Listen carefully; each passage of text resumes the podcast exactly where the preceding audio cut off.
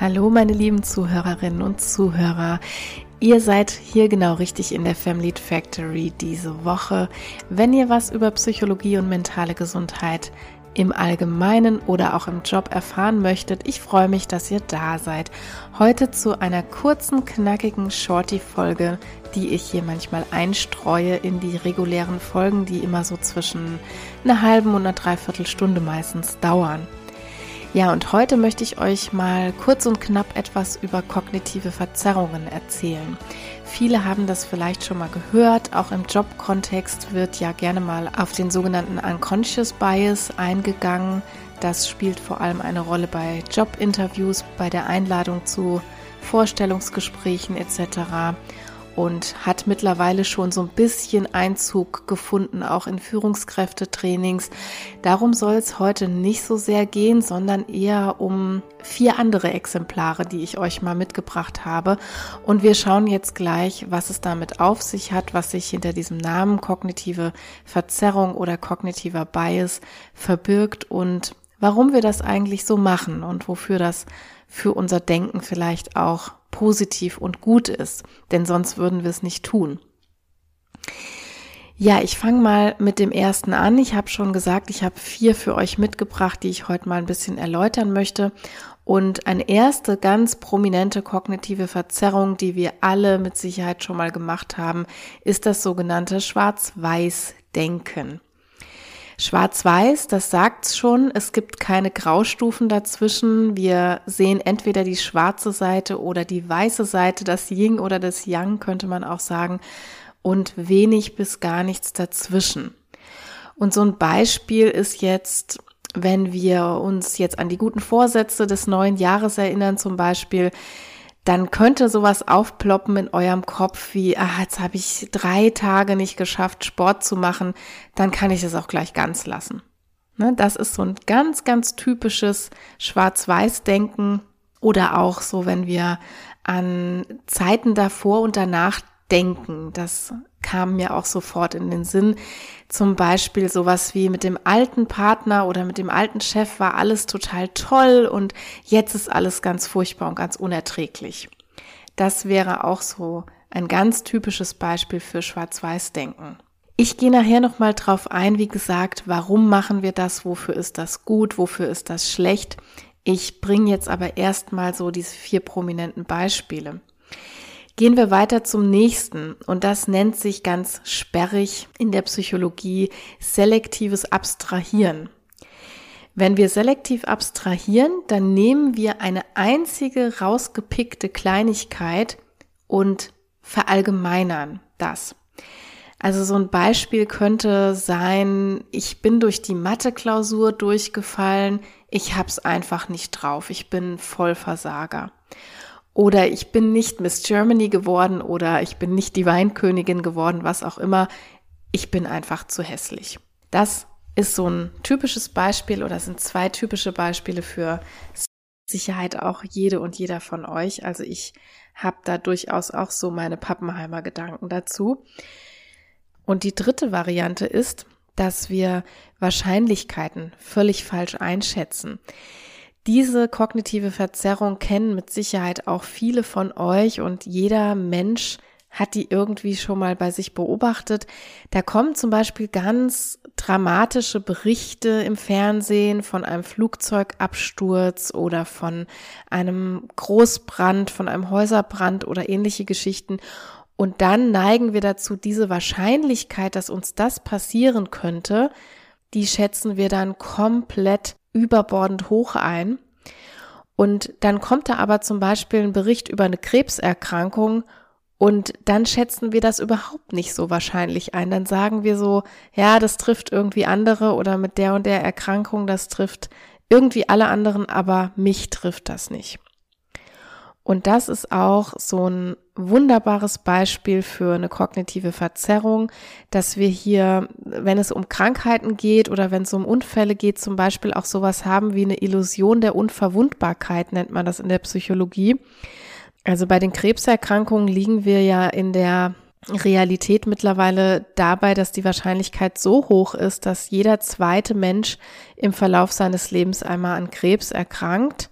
Ja, bei Brustkrebs beispielsweise, ich glaube, jede achte Frau betrifft das den Zahlen nach. Und wenn wir aber so etwas hören, dann geht unsere kognitive Verarbeitung nicht dahin, dass die Wahrscheinlichkeit wirklich so hoch ist, dann unterschätzen wir diese Wahrscheinlichkeit.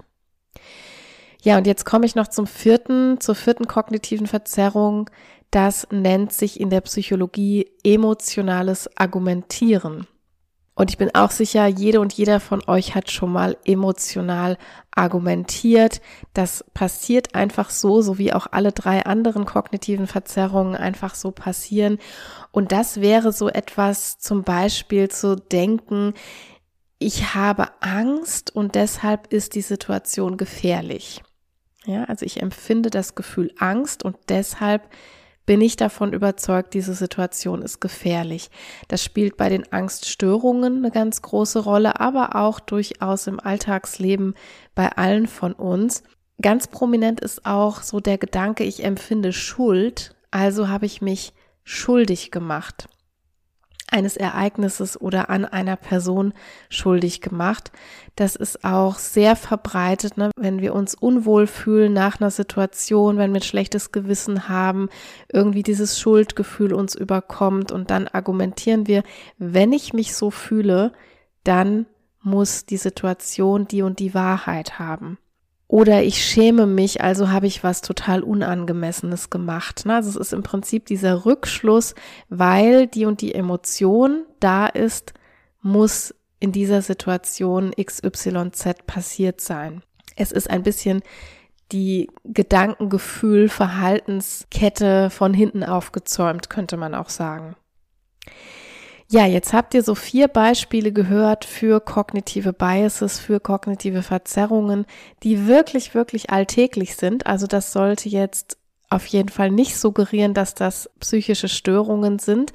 Im Rahmen von psychischen Erkrankungen können diese kognitiven Verzerrungen auf jeden Fall häufiger oder massiver auftreten. Also wir haben das bei Depressionen zum Beispiel, wir haben das bei gewissen Persönlichkeitsstörungen, wir haben das auch bei der bipolaren Störung oder bei anderen Phänomenen, dass einfach diese kognitiven Verzerrungen mit im Mittelpunkt der Erkrankung stehen können. Denn da haben wir es einfach mit gestörter Biochemie im Gehirn auch zu tun. Da sind Informationsverarbeitungsketten nicht mehr so, wie sie regulär sind. Und so kommt es zustande, dass unter diesen Erkrankungen, besonders eben hier die Depressionen zu nennen, auch die Menschen unter diesen kognitiven Verzerrungen ganz stark beeinträchtigt sein können, sich dadurch Ängste entwickeln, dass das Gefühl von Traurigkeit und Niedergeschlagenheit immer stärker wird, das Selbstwertgefühl dadurch immer stärker beeinträchtigt ist, etc. Ja, und jetzt kann sich der eine oder die andere vielleicht fragen, warum machen wir das eigentlich? Warum sind wir da in unserer Informationsverarbeitung vielleicht auch so fehlbar in Anführungsstrichen? Und dafür gibt es einen ganz einfachen Grund, dass unser Gehirn nämlich ein Energiesparer ist. Wir möchten dadurch einfach schneller Schlussfolgern, wir möchten die kognitive Abkürzung gehen. Und es ist einfach für unser Gehirn so, dass wir dann durch diese schnellere Schlussfolgerung, durch dieses Schubladendenken, ne, äh, besonders beim Schwarz-Weiß-Denken haben wir das ja, aber auch bei den anderen Varianten, dass wir durch dieses Schubladenbilden oder diese schnellen Wenn-Dann-Verbindungen, die wir da sozusagen vorgestanzt haben in unserem Kopf, die sollen die Welt für uns ein bisschen einfacher machen, die Welt für uns strukturieren. Wir müssen dann nicht großartig nachdenken, was könnten da für Graustufen sein, sondern wir haben ganz schwuppdiwupp eine der Schubladen aufgezogen, der eine in die Schwarz, der andere in die Weiß-Schublade und dann hat unser Gehirn in Sekunden oder sogar Millisekunden Schnelle die Welt für uns strukturiert. Und das sind natürlich nur Heuristiken, das heißt, wir machen dabei Fehler. Diese Heuristiken bilden sich immer, weil die in vielen, vielen Fällen schon mal so ein Fünkchen Wahrheit für uns bereitgehalten haben, weil wir gewisse Erfahrungen gemacht haben mit Dingen, mit Menschen oder auch mit Ereignissen. Und weil unser Gefühl uns natürlich nicht immer trügt. Aber wenn wir dann irgendwann aus dem Erfahrungslernen heraus eine Heuristik daraus machen, dann darf uns natürlich klar sein, dass in jedem x-ten Fall diese Denkheuristik und dieser Weg der Informationsverarbeitung eben auch fehlerbehaftet ist. Also ein Prozentsatz, und der muss gar nicht mal so gering sein, ein gewisser Prozentsatz ist dann einfach verkehrt. Ja, und Abschließend vielleicht, dass wir diese kognitiven Verzerrungen machen, dass es die gibt, dass wir die haben, das können wir leider nicht abstellen. Und wie gesagt, die haben ja auch ihr Gutes, ne? die sind sehr energiesparend für uns, die helfen uns, die Welt ein bisschen schneller zu ordnen, zu sortieren, zu strukturieren. Aber ein ganz großer Aspekt liegt schon darin, dass wir uns die bewusst machen sollten. Also sobald wir uns bewusst sind, oh hoppla, ich mache da gerade ganz schönes Schwarz-Weiß-Denken, vielleicht gibt's da ja noch Graustufen dazwischen, vielleicht habe ich da irgendwelche Aspekte nicht bedacht, vielleicht war ich da zu schnell in meinem Urteil. Und auch so die anderen Dinge wie das emotionale Schlussfolgern zum Beispiel, da können wir uns einfach dann ein bisschen behelfen, indem wir ein paar Schritte geistig zurücktreten, die Stopptaste drücken und durch diese Bewusstmachung, durch diesen Zwischenschritt passiert dann schon wahnsinnig viel. Also in der Psychotherapie zum Beispiel machen wir das so ähnlich, wenn wir erkennen, eine Patientin, ein Patient erzählt uns was und das ist gespickt von lauter kognitiven Verzerrungen dann können wir das als außenstehende Therapeutin, Therapeut erstmal erkennen und dann können wir es zurückspiegeln, möglicherweise indem wir nochmal Fragen dazu stellen und können diesen Counterpart dazu bilden. Und auf dieser Basis, indem wir nämlich das auf die bewusste Ebene heben und sozusagen offen auf den Tisch legen und drüber sprechen, wir sagen dann, wir gehen in die Metaebene, wir sprechen über das Gedachte und über die Art zu denken, da kriegen wir die nötige Distanz rein und dann können wir es auch versuchen, gemeinsam zu hinterfragen und zu verändern. Wenn wir jetzt nicht gerade einen Psychotherapeuten an unserer Seite haben, was wir im Alltag ja alle nicht so haben meistens, dann können wir das natürlich auch alleine tun. Dann können wir selber uns überlisten und an der einen oder anderen Stelle, wo wir diese kognitive Verzerrung, diesen Bias wahrnehmen, ähnlich wie beim Unconscious Bias, den eben nicht unconscious zu lassen, sondern auf die Consciousness-Ebene, also auf die bewusste Ebene zurückzubringen. Und so können wir das Ganze versuchen zu stoppen oder aufzulösen oder zu mildern zumindest. Ja, ihr Lieben, das war es für heute schon in der kurzen, knappen Shorty-Folge am heutigen Montag oder wann immer du zuhörst. Beim nächsten Mal gibt es wieder, ich muss gerade überlegen, doch wenn du das hörst, wird wahrscheinlich eine tolle Interviewfolge schon dran sein.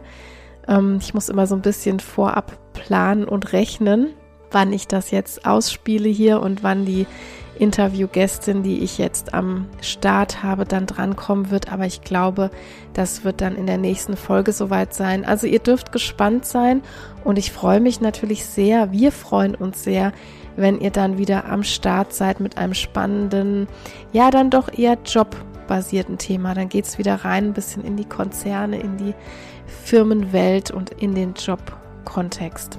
Aber sehr, sehr spannend, das kann ich euch jetzt schon verraten.